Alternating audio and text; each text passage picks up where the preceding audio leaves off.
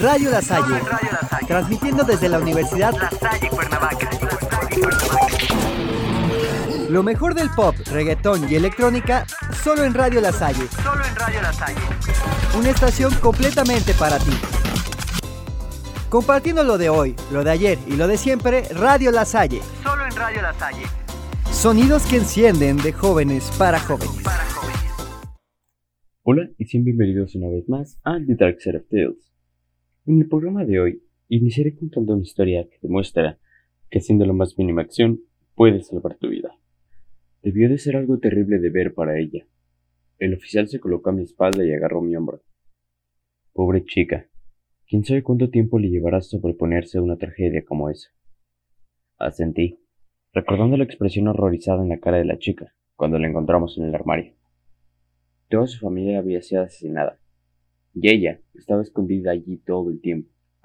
No teníamos la menor duda que estaba traumatizada. ¿Por qué no vas a hablar con ella? preguntó el oficial. Eres quien la encontró en el armario, y ella no quiere hablar con nadie más. Date la oportunidad. No era nada bueno con los niños, pero sentí de nuevo, y caminé hacia la chica que estaba sentada en el bordillo fuera de su casa. Increíblemente, no había sido encontrada y había escapado ilesa. Me preguntaba cuánto tiempo había estado escondida en el armario. ¿Cuánto tiempo se había quedado ahí sentada rezando porque no la buscaran? Me senté frente a ella y sentí una punzada en mi pecho cuando buscó huir al verme acercarme. Estaba nervioso sobre lo que pudiera decirme. Más que nada, horrorizado por lo que hubiera visto. Intenté mantener la distancia y hablé con calma. ¿Necesitas alguna cosa? Hay botellas de agua en la ambulancia. Ella negó con la cabeza. ¿Qué hay de una manta? Está haciendo frío aquí afuera. Dudó esta vez antes de negar.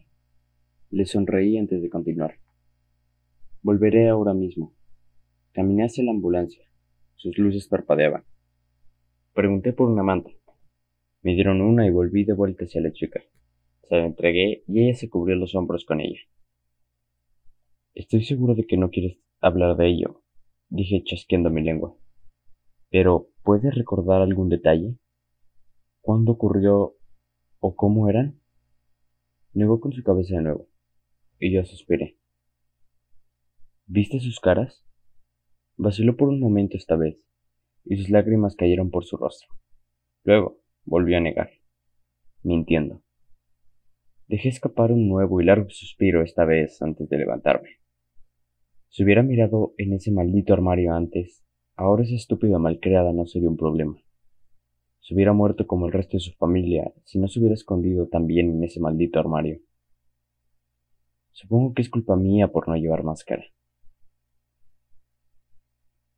Bueno, ya lo saben, no todos son lo que aparentan.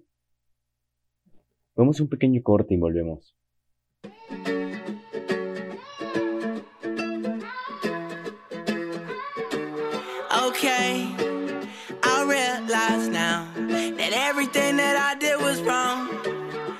Okay, I realize now some things are better off said than done.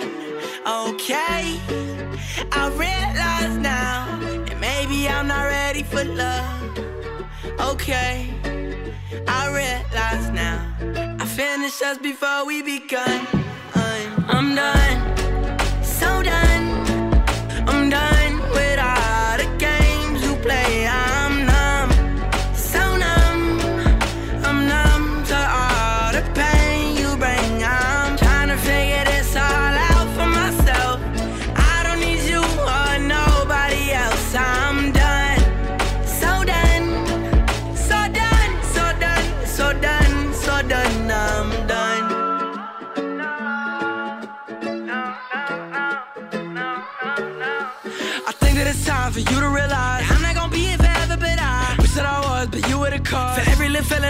feeling I'm feeling inside. Sometimes I sit and I think about why I even trusted you, shit, I'm surprised. I'm walking away from you, it's about time. Want you to walk out and walk out of my life. And you, yeah, you, you stay on my mind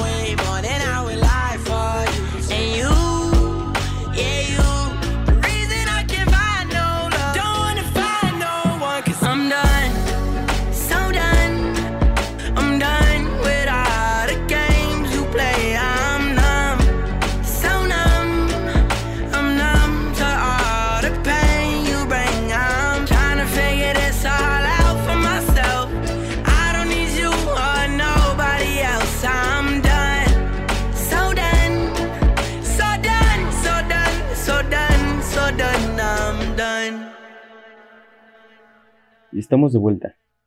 Y ahora, seguiremos con el inicio de una pequeña sección en este programa, en la cual les narraré una saga que habla de objetos antiguos con la capacidad de traer destrucción a nuestro mundo. El día de hoy inauguraremos la saga de los Holders. Primero, les contaré un poco de trasfondo de estos objetos y después hablaré de dos de estos mismos. Así que comencemos. En cualquier ciudad, en cualquier país, hay una institución mental o un centro de reinserción social donde puedes intentar ir por un objeto. Habían 2.538 de estos objetos, pero 2.000 se perdieron. Los restantes 538 nunca deben estar juntos. Jamás. Estas historias han sido recogidas de varias fuentes, muchas de las cuales son más bien cuestionables, pero todas tienen una trama similar. Ellas cuentan la historia de un número determinado de objetos, los cuales, al momento de reunirse, traerán horribles consecuencias. Detalles de cómo la gente se vuelve loca. La veracidad de estas historias está siempre en cuestión. Así es como estaba pensado ser.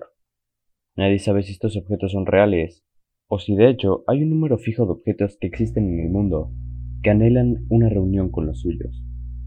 La especulación corre desenfrenada, parte de lo que hace a la historia de los holders tan incitante es la posibilidad de cualquier persona de ir a una institución mental, preguntar por visitar un holder y estar forzado a someterse a una prueba de fuerza para conseguir un objeto. Algunos de los holders han publicado sus propias historias, añadiéndole misterio a una asustadiza y enverdadora historia. Este lugar es meramente un archivo, los holders por sí mismos han saltado a los campos del reino y sabiduría de tiempos inmemorables. Y los objetos están inquietos por su reunión. Los objetos, poderosos y temibles, tienen la habilidad de libremente obtener su propia abolición y llamar por ciertos individuos. Estos individuos se convierten en buscadores. Sus historias son retorcidas y detestables, al igual que la de los objetos. Esos buscadores han salido por tres razones principales. Buscar poder, buscar su reunión o buscar su separación. Sus metas son conocidas por cambiarlos y mutarlos en villanos y monstruos, pero solo podemos esperar que sean nada más que una corazonada para alejarnos de estos enemigos. Quizás hay una buena razón para que hayas llegado a este sitio, querido lector. Los objetos han de estar llamando. El holder del fin en cualquier ciudad, en cualquier país. Ve a cualquier institución mental o centro de reinserción social. Cuando llegues al escritorio principal, pregunta por aquel que se hace llamar el holder del fin. Si ves un rostro de niño asustado venir desde los trabajadores, serás llevado a una celda en el edificio. Estará en una sección profundamente escondida del lugar. Todo lo que oirás es el sonido de alguien hablando consigo mismo en el eco de las paredes. Es un lenguaje que no comprendes, pero toda tu alma sentirá un terror indescriptible. Si deja de hablar en cualquier momento, detente y rápidamente grita. Solo pasaba por aquí. Deseo hablar. Si el silencio continúa, huye. Vete. No te detengas por nada. No vayas a tu casa. No te quedes en un hotel. Solo sigue corriendo. Duerme cuando tu cuerpo caiga. Ya sabrás al despertar si tu escape fue efectivo. Si la voz en el pasillo regresa después de que tú dijiste esas palabras, continúa. En la celda, lo único que verás será un cuarto sin ventanas, con una silueta encorvada en una esquina, hablando un extraño lenguaje y acuñando algo. La criatura solo responderá a una sola pregunta. ¿Qué pasa cuando todos están juntos? La criatura te mirará fijamente a los ojos y responderá a la pregunta con horripilantes detalles. Muchos enloquecen en esa celda, algunos desaparecen después del encuentro. Unos cuantos acaban con sus vidas. Pero la mayoría hace la peor cosa y miran el objeto en las manos de aquella entidad. Tú también querrás hacerlo. Estás advertido de que si lo haces, tu muerte será cruel, tenaz y horrible. Tu muerte estará en ese cuarto, en las manos de aquella criatura.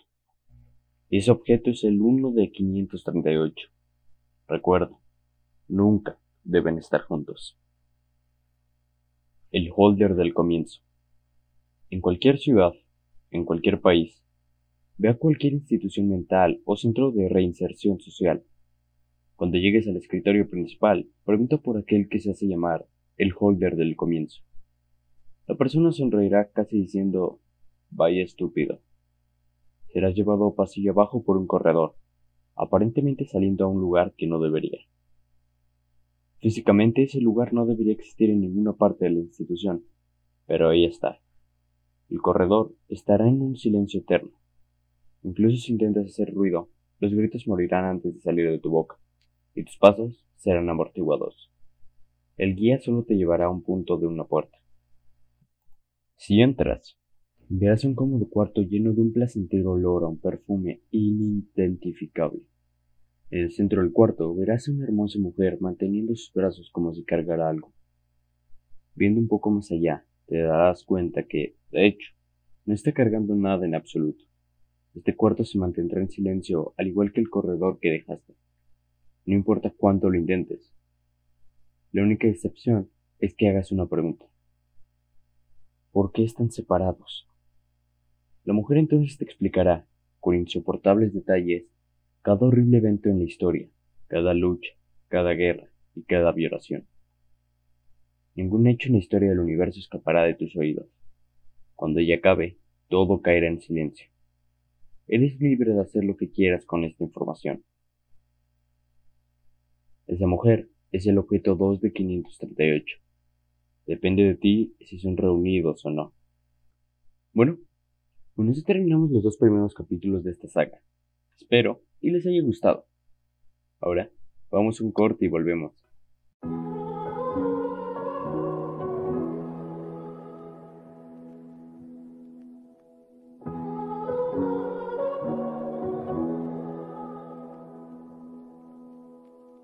A broken heart is all that's left. I'm still fixing all the cracks.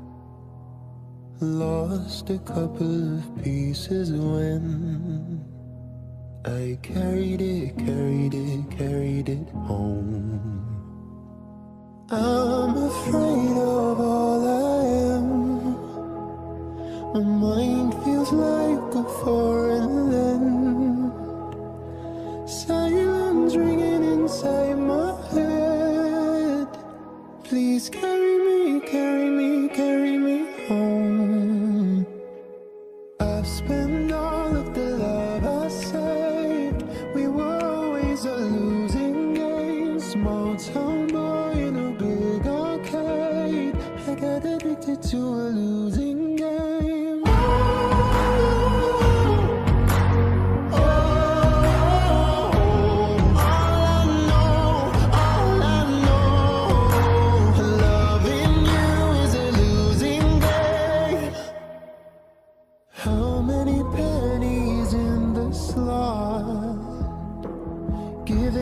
us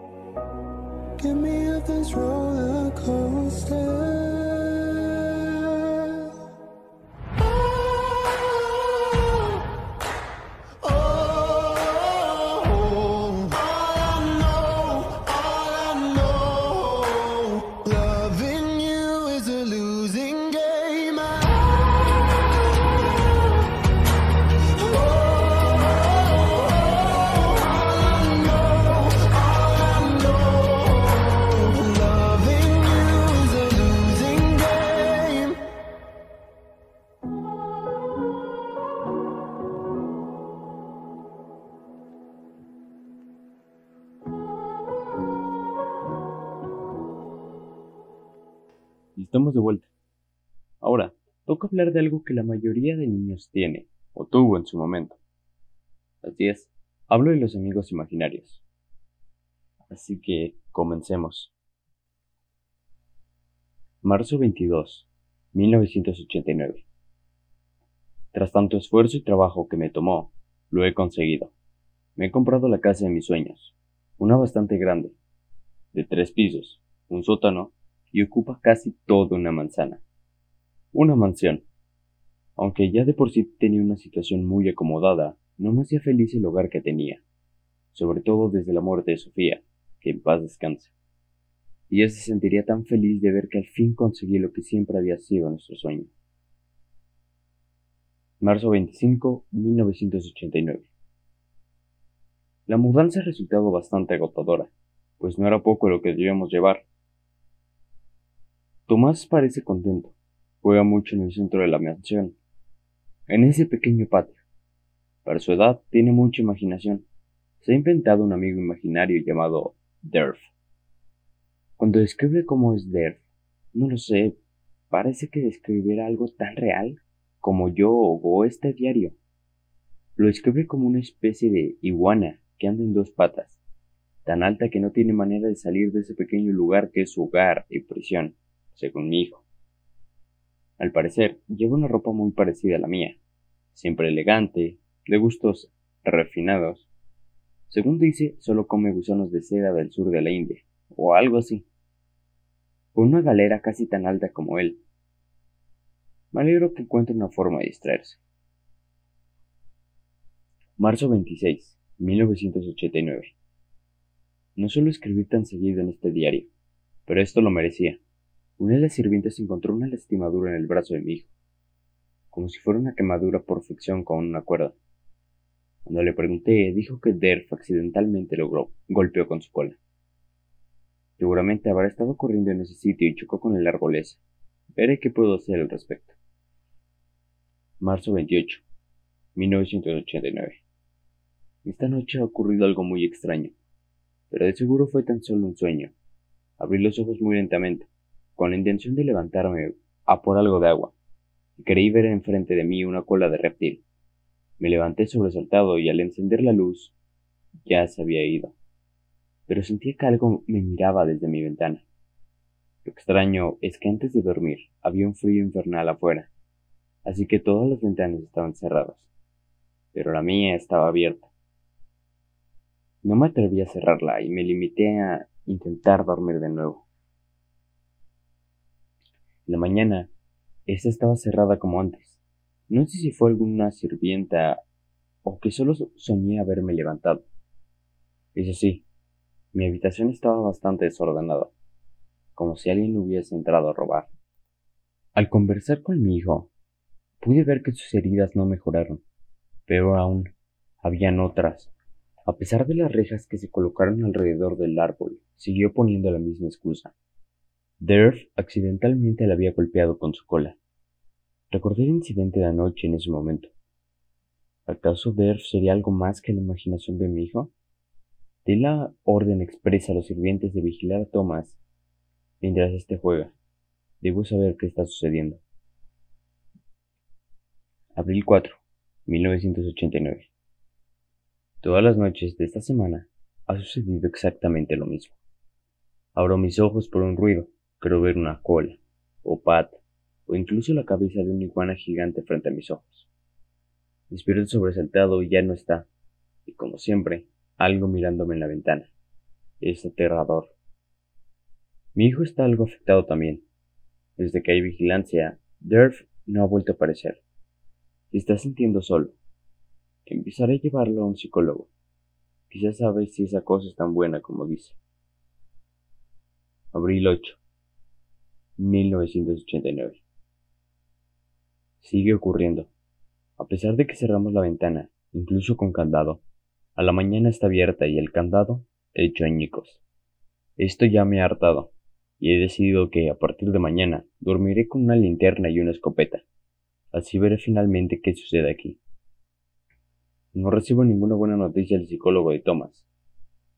Él sigue empeñado en que Derf es real. Lo han colocado bajo hipnosis, pero nada.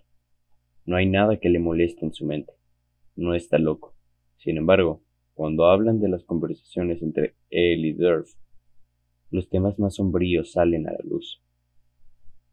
Al parecer, esa cosa le habló a mi hijo del delicioso sabor de la sangre, el placer de matar, y algo perturbador, mostraba una enorme insistencia con que jamás, de ninguna manera, tocara el árbol que era su hogar.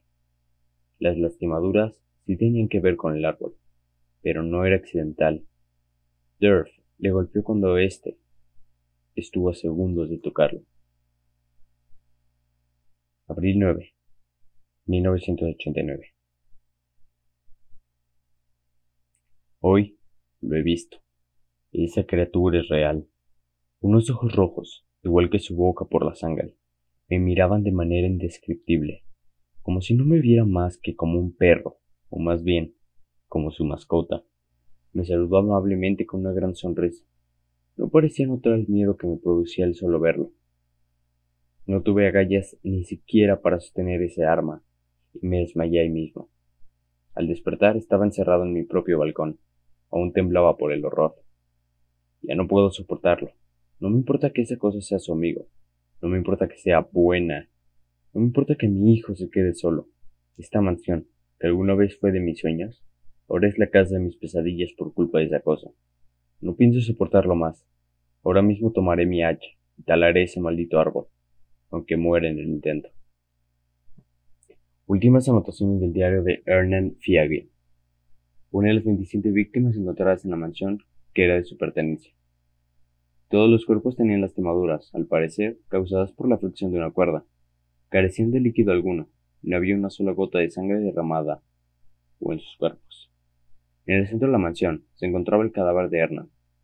Parecía haber pasado por una moledora de carne. En el árbol estaba clavado un hacha, que tenía las mismas marcas que los cuerpos. Bueno, con esto llegamos al final del programa. Muchas gracias por escuchar. Y bueno, que tengas dulces sueños. Adiós. Eso ha sido todo por el día de hoy. Sigue con la música en tus venas y nos vemos próximamente. Bye bye.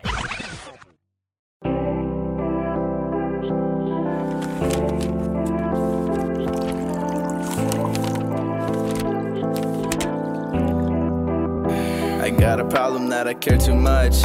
Every girl that comes into my life can take the love. Give you time, give you everything, even my trust. But I guess that just wasn't enough for you. You never came through. Now I'm left here thinking I'm love drunk, shawty, I'm tweaking. Yeah.